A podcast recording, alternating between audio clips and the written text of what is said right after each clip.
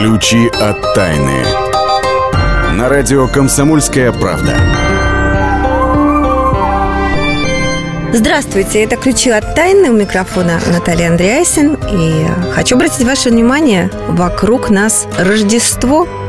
Ну, на данный момент католическое и протестантское, но ученые уже подсуетились и, как утверждают, нашли подтверждение о пребывании Иисуса у Тивериадского озера, что в Израиле, и, более того, об одном из чудес, знаменитом изгнании бесов. Помните, когда они вселились в свиней и погнали топиться в море?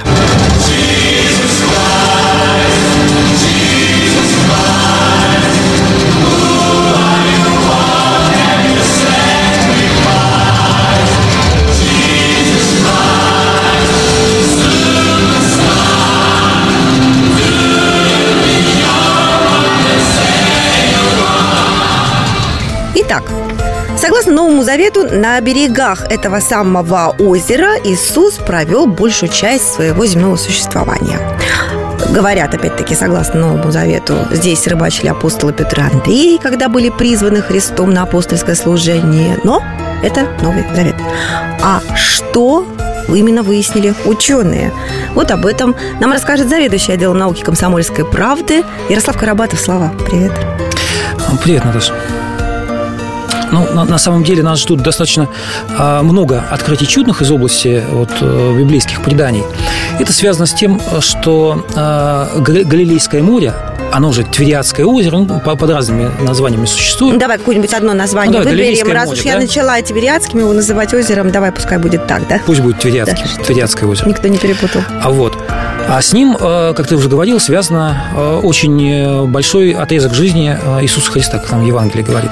Долгое время ученые не могли найти э, ну, э, исторических подтверждений, да, каких-то материальных подтверждений. Это было связано с чем? С тем, что уровень э, Твериадского озера за последние там, несколько столетий значительно вырос. И, соответственно, все те поселения, которые находились на берегу во времена жизни Иисуса, они ушли под воду. Но в 1994 году а, был заключен а, мирный договор между государством Израиль и Иорданией. И согласно этому договору Израиль обязался а, поставлять Иордании, а там проблемы с питьевой водой, угу. ежегодно 50 миллионов кубометров воды. Эта вода берется напрямую из Твериадского озера, угу. и за последние несколько десятков лет, ну, там, за последние там, лет 20 чем-то, ну, с 94 -го года, уровень значительно понизился. И, соответственно, вот те библейские э, территории, на которых происходило, собственно говоря, действие э, Нового Завета, они оказались уже на поверхности. Соответственно, сейчас вот, на, вот в этих территориях идет огромное количество раскопок. Э, израильские ученые проводят экспедиции. И вот э, одна находка, которая вот буквально совсем недавно была сделана. Вот я с замиранием жду, что Она, возможно, прольет свет вот на, э, на жизнь Иисуса Христа и вот на чудеса, которые Он, э, согласно Библии, э, там творил. Так. Значит, что было найдено? Ага. В местечке Курси, оно называется так по названию монастыря, а затем и крепости, которую построили крестоносцев, вот на, территории вот этого местечка была найдена мраморная плита размерами где-то метр сорок на 70 сантиметров. Угу. На этой плите арамейскими, на, на арамейском языке было, э, значит, была надпись сделана, вырезана, а дешифровкой, которой сейчас занимаются ученые. Но то, что там написано нечто необычайно важное, они говорят уже сейчас. Э, почему? На основании чего? Во-первых, они э, нашли, что это, они доказали, что эта плита мраморная была привезена аж из Греции. Угу. Вот. Во-вторых, впервые в истории археологии историки имеют дело с таким длинным текстом. Там 8 строчек и да, довольно-таки мощный такой. Ну, пока, мне кажется, это сомнительные доказательства. Ну, как сомнительные доказательства? А, понимаешь, а, вот э, сейчас в археологии, в истории, ну, наверное, уже прошло время, когда вот а, как, э, ну, что-то найдено, и оно, значит, озаряет своим светом там несколько веков, и отталкиваясь от этого, ученые могут э, там, совершить какой-то прорыв. Сейчас дело идет по-другому. Сейчас вот э, каждая лыка в строку. То есть каждая находка косвенным образом подтверждает то, что э, те теории, которые были выдвинуты раньше, или наоборот их опровергает. Так вот, э, значит, по поводу этой надписи. А, там точно известно, что, о чем она говорит. Во-первых, до этой находки не было известно о существовании еврейского поселения а вот именно на этой территории. Потому что были, да, церковь, крепость, но они были все построены позже. А теперь ученые э, имеют точное подтверждение, что там, да, действительно, в этом месте, которое описывается в Библии, существовало еврейское поселение. И более того, там существовала синагога, потому что, судя по всему, по очертаниям, это, это здание, uh-huh, в котором uh-huh. находится, это, это синагога.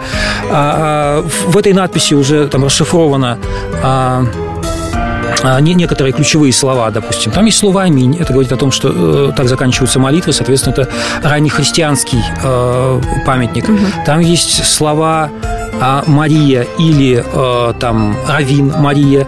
Там есть э, начало, повест... Э, начальные слова. Э, значит, э, мы хорошо помним. Ну, то есть, видимо, речь идет о каких-то событиях, которые происходили здесь. А история о бесах, которую я упоминала в самом начале, она тоже подтверждена какими-то вот э, манускриптами или камнями, опять-таки, с надписями? А, история о бесах.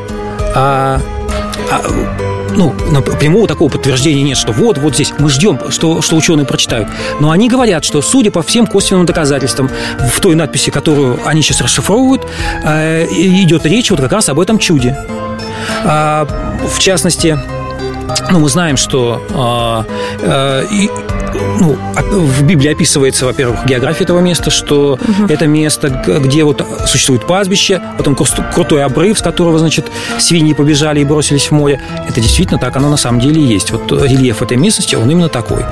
А, существует много косвенных доказательств того, что да, действительно, вот именно в этом месте это, э, это, это и случилось, потому что до того, а, Иисус переправлялся с одной стороны озера на другую, и вот как раз в этом месте обнаружен большой порт, большая гавань. А, учитывая, что других а, еврейских поселений не было, и более того, не было поселений там, крупных портов, то можно предположить, что вот, если мы сопоставляем значит, одно, один факт и увязываем с другим, то да, скорее всего, библейская история происходила в этом месте, и вот э, это облета не что иное, как подтверждение. А тогда наступающий год, будем надеяться, принесет нам окончательную разгадку этих всех догадок, я бы так сказала. Мы прервемся ненадолго, сейчас вернемся в эту студию, в нашу рубрику «Места силы», для того, чтобы узнать, какие ритуалы использовали народы нашей страны для того, чтобы привлечь удачу, что нам всем очень пригодится в новогоднюю ночь. Ключи от тайны.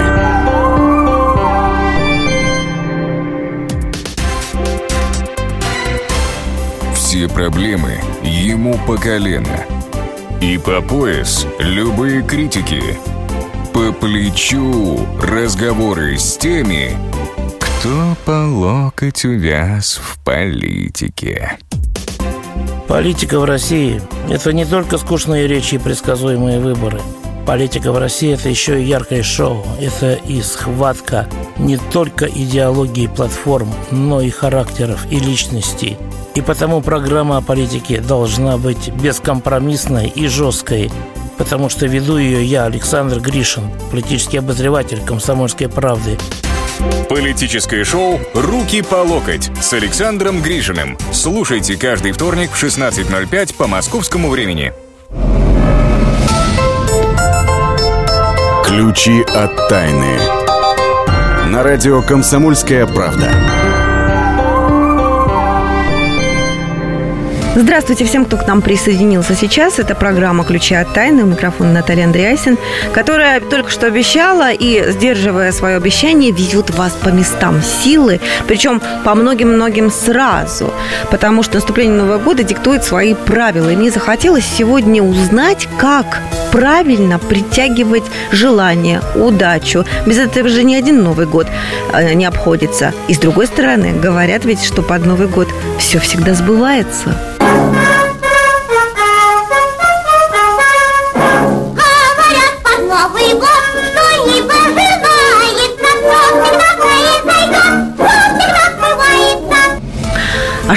Сбывалось, надо правильно загадывать желание. И не так ведь э, интересно все это делать, э, как мы привыкли, с шампанским и подбой курантов. Ведь э, у разных народов нашей страны есть свои приметы и поверья, и ритуалы – которые собрала для нас сегодня Ксения Колесова, исследовательница мест силы. Ксения, здравствуйте. Здравствуйте. Ну, пожалуй, начнем сегодня э, с самых северных народов, это якутов. А, они, на самом деле, празднуют Новый год дважды вместе со всеми россиянами зимой и еще по древней традиции летом празднуют. И зимой, и летом этот праздник а, привлечения а, духов предков, воспомина- вспоминания обычаев, а, когда горят множественные костры в течение всего праздника, тем самым привлекая солнце, а, зазывая это солнце, чтобы оно обогревало. Пришло на короткое лето Кикута, мы обогревало обязательно. А, такая традиция сохранилась, между прочим, а, у многих тюркских народов. Это и у тувинцев, и у алтайцев, и у татар, и у башкир, и у других. А, кроме того, якуты и другие тюркские народы делят год на два, потому что они считают, что каждые полгода мир как бы перерождается, возрождается. И происходит пробуждение а, новых каких-то э, традиций, новых каких-то э, энергий, и поэтому обращаются к духам предков.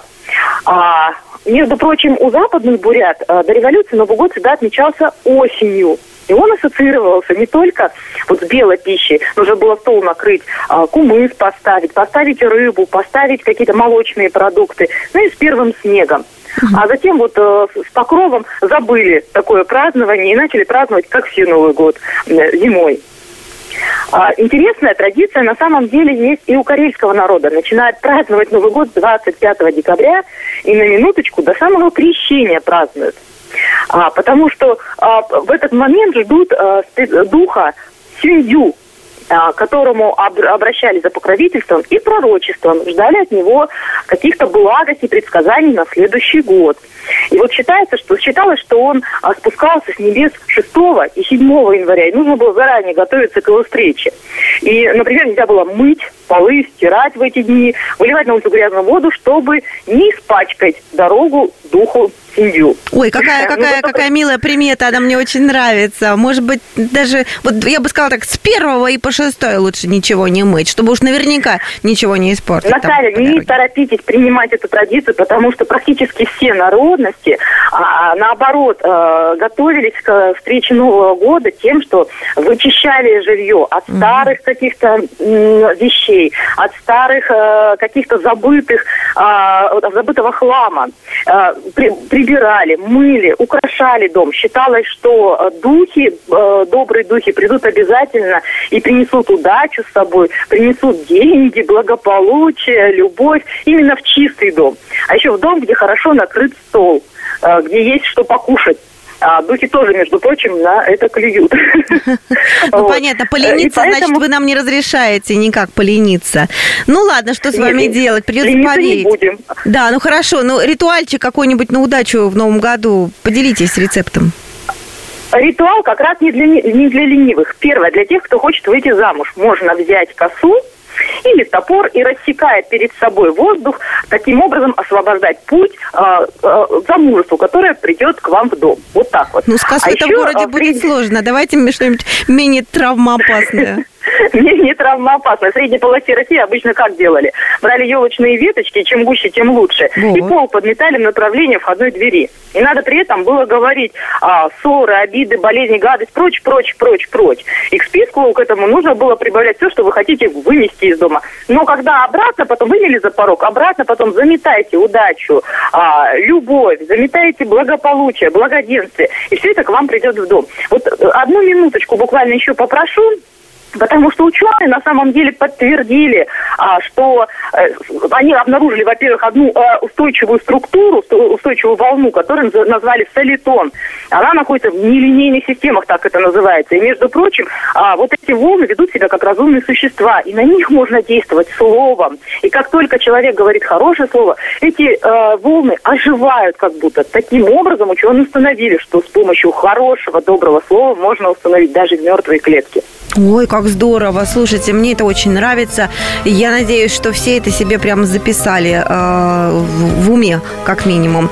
Э, такой прекрасный рецепт. Значит, дорогие товарищи, елочные ветки в руки, выметаем все плохое из дома, из головы и разговариваем только хорошими словами. Вам только что научно объяснили, почему это важно и как это все притягивает к нам добро. Ксения Колесова, встретимся в будущем году. Спасибо большое, что колесили по стране счастливого Нового года. А мы сейчас с вами переедем, как обычно, к новосибирским ученым, которые, вы не поверите, раскрыли секрет стрел Амура. И теперь знают, как легко завоевать любимого человека. А расскажет нам об этом мой коллега Вадим Алексеев, заместитель э, редактора «Комсомольской правды» в Новосибирске. Вадим, приветствую.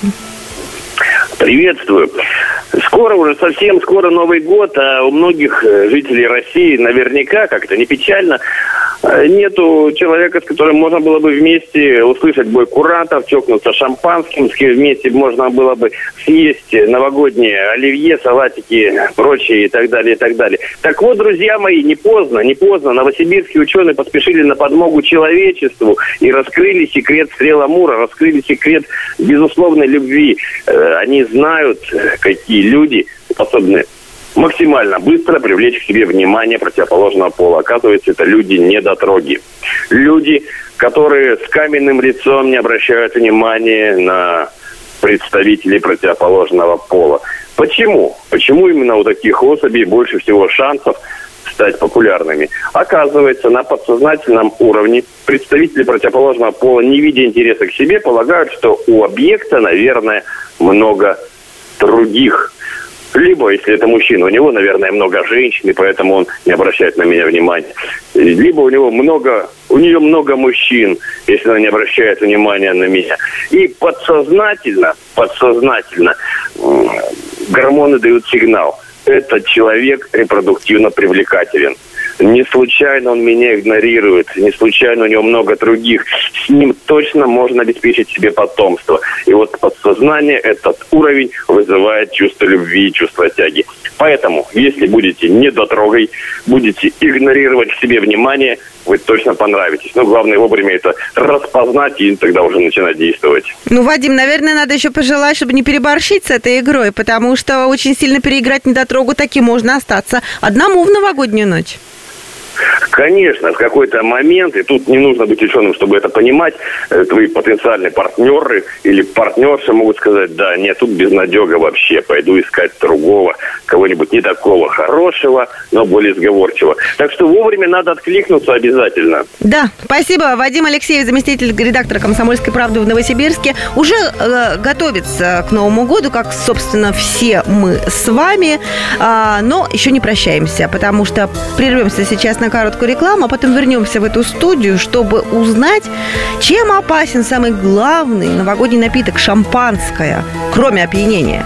И чем он невероятно полезен, особенно для супружеских пар. Не переключайтесь. Ключи от тайны.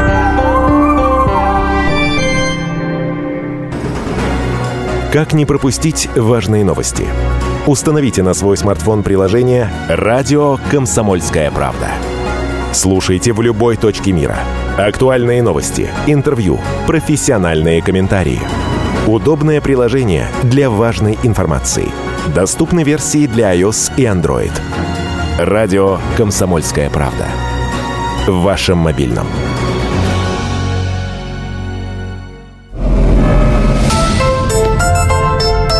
Ключи от тайны. На радио «Комсомольская правда».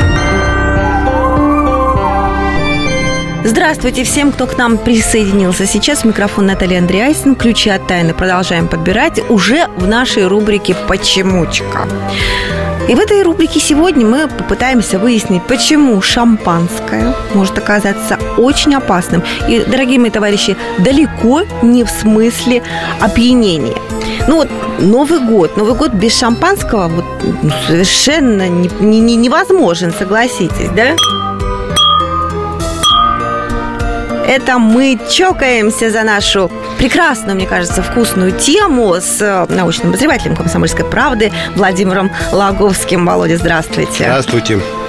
Вы не можете угомониться, вы решили разливать. Ой, я думала, мы сначала передачу закончим.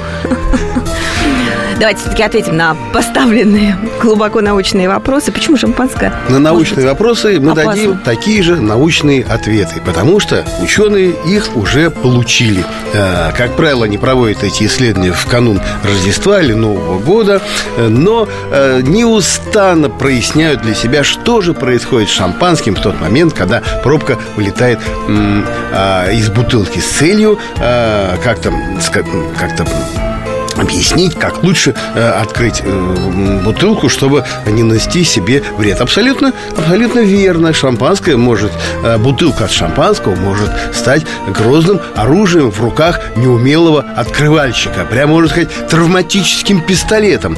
Э, потому что лично я был свидетелем э, потрясающей убойной силы про пробки от шампанского. Представляешь? При Нет. мне человек открывал шампанское. Пробка вылетела, ударила в потолок. Дальше от потолка отскочила.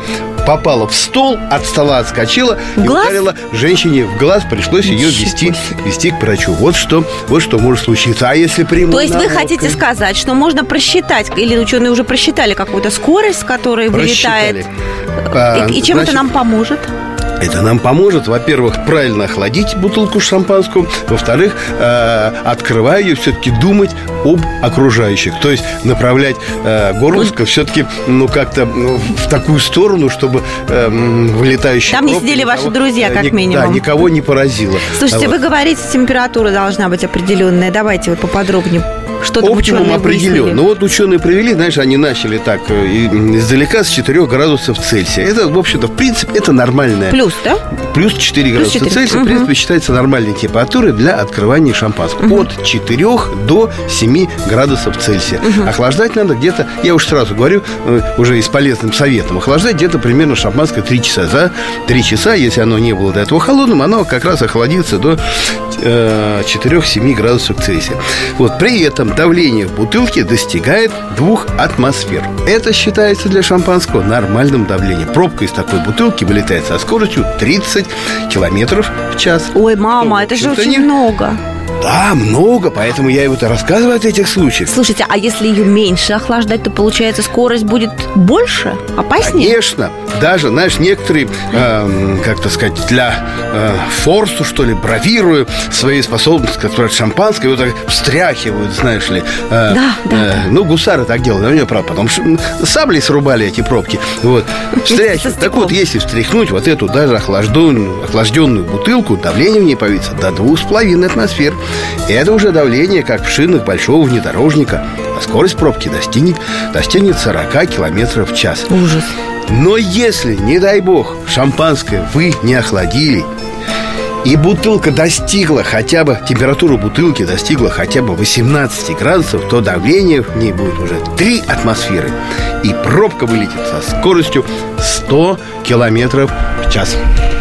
У меня в голове не укладываются такие цифры. С ума сойти. Каким опасным может быть шампанское? Вот, 4-7 градусов, при этом это, скажем, э, не оптимальная температура не только для вынимания пробки, чтобы она, знаешь, так изящно, так пальчиком поддеваешь, она делает такой звук пык, и такой, знаешь ли, вылетает, вот, и такой дымок из бутылочки, но никакой, э, никакой дурацкой изливания вот этого фонтанов м, пены никому, никому А вот не еще нужно. на стадии выбора бутылки можно ли сказать, какая пробка опаснее, пластиковая или пробковая? Пробковая пробка. Конечно, простите. пластиковая опаснее. Опаснее? Доказано, она гораздо тверже пробка, потому что не- если уж пластиковая в глаз попадет, то, ну, не дай бог, э, такое. Э, Под 45 градусов надо держать бутылку, вот 7, 4-7 градусов, под 45 градусов, э, под 45 градусов наклон бутылки. Эм, Кстати, вот при этой температуре 4-7 градусов шампанское еще и оптимальный вкус приобретает. Слушай, ну прям без ученых не выпить, да, Володь, никак. А если поговорить еще о полезных э, качествах шампанского. Конечно, ну, Давайте конечно, же перейдем, конечно наконец, же. к может, сексу. Может быть, э, может быть, в этом и секрет того, что люди с таким удовольствием пьют шампанское. Без шампанского редко обходится какой, какой праздник. Но одна оговорка. Шампанское должно быть настоящим. Настоящим. Я, Настоящим. я же еще раз подвожу, да, шампанское положительно влияет на сосуды, доказали ученые, расширяет и заставляет лучше работать сердце и мозг, и кое-что еще у мужчин. Да, но Всё опять же, правильно, настоящий да? шампан- потому что дело конечно, не в волшебных пузырьках, М. вот, э, не в алкоголе, содержащем в этом шампанском, и даже не в сочетании одного с другим, а в так называемых полифенолах. А эти вещества содержатся только в натуральном шампанском. Вот эти полифенолы, они действуют подобно э, окиси азота. А, это вещества знаменитого, которые содержатся в Виагре. Вот, а, и действуют Еще примерно, примерно луке. так же. В луке, в луке они еще содержатся. Да, э, вот, кон- не, ну, э, совет закусывать шампанским луком, он, конечно... эм, Экзотично. э, Экзотично, хотя полезней, полезней ничего для мужчины нет. Это как, ну, как, как, как, жиль, как жиль, ни- ничего лучше жилета-то нет. Вот. А, Действует, он расслабляет, вот это шампан, полифенолы расслабляют гладкую мускулатуру. То есть действует подобно, подобно Виагре. Кстати, а, так вместо лука же есть же тоже, знаешь... Тоже что-то есть? Да, Тогда клубника. А, клубника. Шампанское с клубникой. Что может быть лучше не- на новогоднем столе? Недаром тоже, знаешь, такое, а как же шампанское без клубники? Но опять, тут, тут дело не в самой мякоти, а в этих в маленьких косточках клубники, которые тоже, как выясняется, содержат какие-то вещества, способствующие э, усилению кровотока э, в нужных местах. Прекрасных взаимоотношениям э, новогодней ночью. Скажем так, переведем это на романтический язык. Что еще важного нужно сказать про шампанское? Может быть, про то, что ученые выяснили, что шампанское останавливает развитие болезни Альцгеймера? Да. Слушай, вот это последний, знаешь, знаешь, а тут как Новый год, так новые исследования про шампан. И понимаешь, обязательно, ну а как? А Ну, что а еще? как без него-то, а кое еще, что ну. еще под Новый год исследовать? Э, Либо шампанское, либо, знаешь, вы, выяснить, как выглядел Иисус Христос, понимаешь, на, сам- на- на самом деле. Вот, вот две, и было, и когда начинается на самом деле Рождество, понимаешь, там тоже масса всяких этих самых идей. идей. Так вот, шампанское, да, замедляет развитие болезни Альцгеймера. Выяснили это, правда, на мышах, вот, ну, как обычно. Ну, лиха беда начала. Ну да, наши главные помощники, мышки, собственно говоря. Если мышь Володь, помогает, то знать, ну и человеку уж обязательно. Обязательно. Пускай вам поможет, помогут все лучшие открытия ученых в этом наступающем новом году. Володь, ну, наконец-то мы можем с вами выпить. Я думаю, вот, э, присоединяйтесь к нам все, кто может себе это позволить. С наступающим всех наших слушателей. В студии был Владимир Логовский, научный обозреватель «Комсомольской правды», с которым мы встретимся уже в следующем году. Но с вами мы не прощаемся, дорогие слушатели, потому что сейчас вы у нас будете слушать новогоднюю страшилку.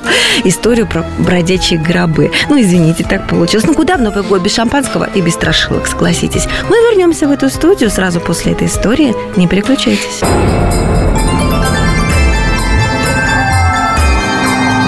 Новогодние страшилки. Когда в конце декабря 1813 года английский плантатор Томас Чейз скончался, его должны были захоронить в фамильном склепе. Однако оказалось, что все гробы в помещении сдвинуты со своих мест или перевернуты. Дело было на Барбадосе, а жители островов Карибского бассейна истово верят в духов и в нечистую силу. Томаса Чейза не любили за его деспотичный характер. Поговаривали даже, что он повинен в смерти своей жены и двух дочерей. В надругательстве над гробами пытались обвинить служащих кладбища, но те доказали, что не были внутри, ведь дверь склепа была замазана цементом. Помещении навели порядок, поставили и тяжеленный свинцовый гроб с телом Чейза, вход замуровали. Через несколько лет склеп вскрыли, и снова все гробы оказались сдвинуты со своих мест. Губернатор острова распорядился провести расследование. Пол посыпали песком, стены простучали на наличие потайных проходов, помещение запечатали. Спустя несколько месяцев его снова открыли. На полу не было ни одного следа, а вот некоторые гробы стояли вертикально. После этого губернатор Барбадоса приказал перезахоронить гробы в другом месте, а склеп запечатать навечно. Историю о бродячих гробах местные жители любят рассказывать туристам, особенно в новогоднюю ночь.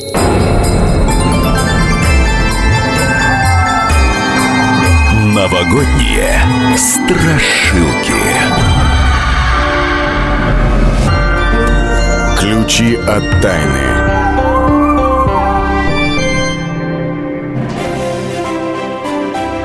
Слушайте «По стране». Ведущая Наталья Андреасен. Каждое воскресенье на радио «Комсомольская правда» я, Наталья Андреасин, в программе «По стране» разбираю вместе с вами самые необычные истории. Некоторые из них просто удивляют, а некоторые по-настоящему ужасают. Да, кстати, в программе мы всегда разбираем одну из громких историй этой недели с психологом. Слушайте программу «По стране» каждое воскресенье в 20.05 по московскому времени. Слушайте, слушайте. Все-таки в одной стране живем. Ключи от тайны. На радио «Комсомольская правда». Итак, это ключи от тайны. Мы добрались до нашей четвертой части, в которой обсуждаем сразу несколько новостей. А, и начнем с грустной подведения итогов года, что ли, 2015-го. Э, а, одна из э, разочаровывающих нас тенденций была в отношении между русскими и украинцами, когда а, украинские националисты навязывали буквально нам и всему миру идею о том, что никогда мы не были, не то что не будем, никогда не были братьями. Правда говорят ученые, что э, правды, простите за тавтологию, в таком утверждении не было и нет, и, и не будет, собственно говоря. Вот об этих мифах мы сейчас хотели с вами поговорить и с заведующим отделом комсомольской науки комсомольской правде Ярославом Карабатовым. Пройдемся по некоторым мифам. Вот начнем, знаешь, с какого? А, говорят, что украинцам совершенно не нужен русский язык. Это так? Оно действительно приводит некоторые данные, которые свидетельствуют о том, что вот, да, действительно русский язык как бы э, э, на Украине уходит э, из, из обращения. Вот. Но очень интересные данные, э, которые опровергают эту теорию, получили э, ну, абсолютно независимые люди. Это социологи из э, американской социологической службы Гэллопа. А, значит, они как решили? А, провели исследования в, э, на территории постсоветских республик. А, ну, практически все постсоветские республики были задействованы. Угу. Вот. А каким образом? А, дело в том, что они как думали? Ну, вот если предложить человеку самому выбрать, вот э, какой язык для тебя является родной, да, то вот ставя галочку, человек будет волей-неволей, ну, учитывая какие-то политические да, события. Безусловно, да. Угу. А они сделали по-хитрому. Они предложили респондентам самим выбрать анкету на том языке, на котором им удобно общаться. Вот. И, соответственно, ну, политический вопрос ушел, и выяснилось, оказывается, что на, на Украине 83% а, а, респондентов выбрали для а, того, чтобы общаться с социологами, анкет на русском языке. Это о чем говорит? Это о том говорит, что 83% жителей Украины, для них русский язык действительно является родным. И не учитывать, наверное, это глупо и нелепо. Ну, действительно. А, а что касается генетики, о которой тоже говорят, что, мол, различия между русскими, украинцами, генетики нет никакой у нас общей. И, опять-таки, никогда мы не были братьями. Есть опровержение этому? А, ну да, существует, э, опять же, в украинских источниках, даже в, учеб... в школьных учебниках а, такое исследование а, вернее, это учебник для не, не школьный, а вузовский учебник, угу. называется «История украинского права». Вот. А, он был э, даже некоторое время рекомендован к, э, как учебное пособие э, для преподавания в вузах. Вот. Так вот, там утверждалось, что на самом деле у русских якобы нет славянских корней, а наша родня на самом деле не, не украинцы, не белорусы, а некие финно-угры или татары. Ну, татары, понятно, что татар, ну, конечно, татаро-монгольская ига, ига пробежалась якобы, туда-сюда. Да, оставила э, след. Логично было бы так думать. Да. Ну, э, на самом деле ничего подобного. А вот э, серьезные генетики говорят, что, ребята, вы не тем занимаетесь, потому что на самом деле э, национальность она ДНК не определяется. Национальность – это явление э, этническое и культурное. А то, что русские э, и украинцы этнически относятся к одной социальной группе, это, в общем-то, общеизвестный факт. А вот, а, тем не менее, э, проводились генетические, э, генетические исследования по части того, что вот якобы 300-летняя татарская ига испортила русский генофонд. Да, да, да. Вот. А исследования проводили сотрудники медико-генетического научного центра Российской академии медицинских наук. И вот выяснилось, что на самом деле этих следов татаро-монгольского ига в генофонде русских не обнаружено. Азиатские маркеры в нашей ДНК составили всего 2%. Ну, для сравнения, у поляков 1,5%, а у французов там 0,5%. Ну, это связано не, не то, что там э, Чинги, потомки Чингисхана не дошли, а просто вот э, они дальше от азиатских вот э, а, а, очагов расселения азиатских племен. Вот. А с украинцами у нас нет различий вообще никаких генетических. То есть вот примеси азиатской крови, у, допустим, у русских, которые живут в южных регионах, вот абсолютно такое же количество, как у украинцев. Вот. Э, мы немножко э, отличаемся вот от северной популяции. Да, там есть какие-то ну, небольшие вкрапления вот финно-угорских, но это просто связано с тем, что э, северные русские люди, которые живут в северных территориях, ну, просто географически они близки действительно с финскими, с финскими народами и волей-неволей там вступают в брак, какие-то отношения. Вот. Но можно четко и э, достоверно сказать, что русские украинцы – это один единственный народ. Ну, слава богу, да, и надеюсь, что в новом году это осознание только укрепится. Наука на службе у мира, в понимании мира. А, слушай, а еще, что какая у меня надежда на будущий год? Я уже хочу отойти от политики. Хочу прийти к погоде. Вот погода как-то всех достала в конце 2015 года Э, гром гремит, сугроб трясется. На зиму это совершенно не похоже. От Сибири до Москвы какие-то совершенно невероятные, э, похожие на весну деньки наступили. Когда это закончится и будет ли у нас нормальная зима? Но закончится это не скоро. Ты можешь... А, лет через 50? А, нет, ну не лет через 50, но во всяком случае до конца января а, у нас еще будет вот такая вот баня зимняя баня в, на территории европейской части. Ты можешь утешиться тем, что мы являемся с тобой свидетелями уникального климатического явления, потому что 2015 год стал самым жарким годом за всю историю метеорологических наблюдений.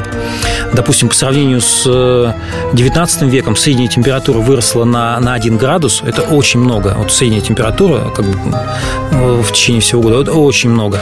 Связано это с двумя, э, с двумя вещами. Во-первых, в этом году наблюдается необычайно быстрое Э, необычайно теплое эль-ниньо, это такое течение. Угу. Явление, которое наблюдается вот в Тихом океане, это когда вот э, вода в тропической зоне Тихого океана у берегов Перу и Эквадора э, прогревается э, аномальным образом. Вот честно, на 2,5 градуса теплее, чем должна быть, ну, в принципе, теоретически. Поэтому, естественно, это э, э, разгоняет вот э, температурные явления на всей планете, в том числе и у нас. Но, э, кроме всего прочего, нас еще подогревает э, Атлантический океан. Там температура сейчас на полтора градуса выше Обложили. температурной нормы. Да. Угу. Вот, и поэтому вот у нас сейчас э, наблюдается вот такое, такая аномальная жара. Но а, синоптики говорят, что а, Новый год а, все-таки будет у нас холодным. И где-то вот начиная с воскресенья, ну, на, на выходные дни тем, э, столбик термометра постепенно будет опускаться ниже нуля. Вот, и Дед Мороз доедет, не растает. Вот, и ехать ему придется не по грязи и э, там вот это колее, да, а по свежевыпавшему снегу, который накануне Нового года нам все-таки обещают.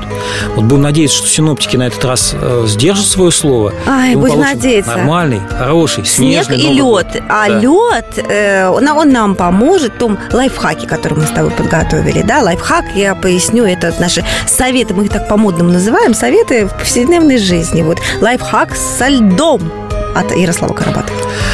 Смотри, ну, бывает такое, да, э, объешься конфет на Новый год сладкого, да, и зубы заболят.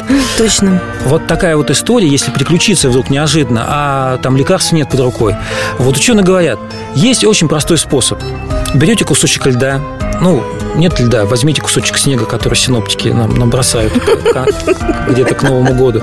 Вот, и прикладывайте его к тыльной стороне ладони.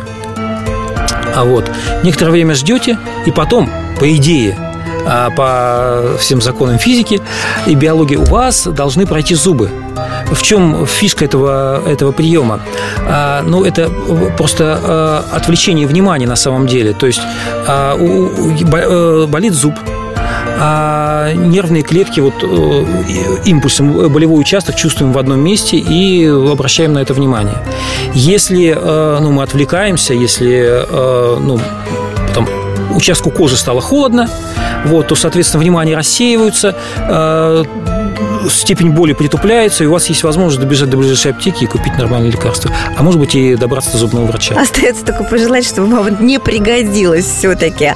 Вот. Ну, а в конце нашей предновогодней программы новогодняя музыка обязательно. И не просто так, а понимаете ли, потому что исследователи университета Люксембурга обнаружили на полном серьезе, что музыка стимулирует отделы мозга, которые отвечают за память, язык и двигательные функции. Более того, выяснили, что дети, которые занимаются музыкой, гораздо гораздо более развиты и способны к самым разным вещам, нежели те, которые никогда музыкой не занимались. Поэтому, когда потащите в новом году своего ребенка музыкалку, попытайтесь ему это объяснить, даже если он будет упираться. А пока слушаем самую настоящую новогоднюю музыку. Чайковский, Щелкунчик, Вальс цветов. А вас всех с наступающим праздником. Счастливо. Всего доброго.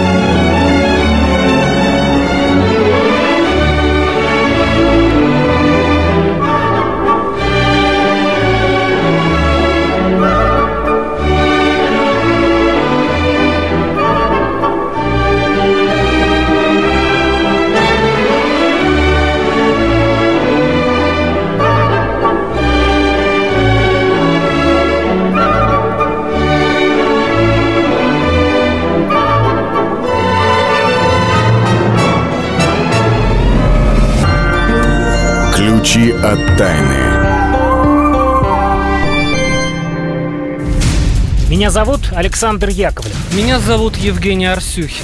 У нас есть к вам убедительная просьба. Ни в коем случае не включайте радио «Комсомольская, правда». В понедельник в 6 вечера. Но если вы все-таки решитесь это сделать, то вы услышите.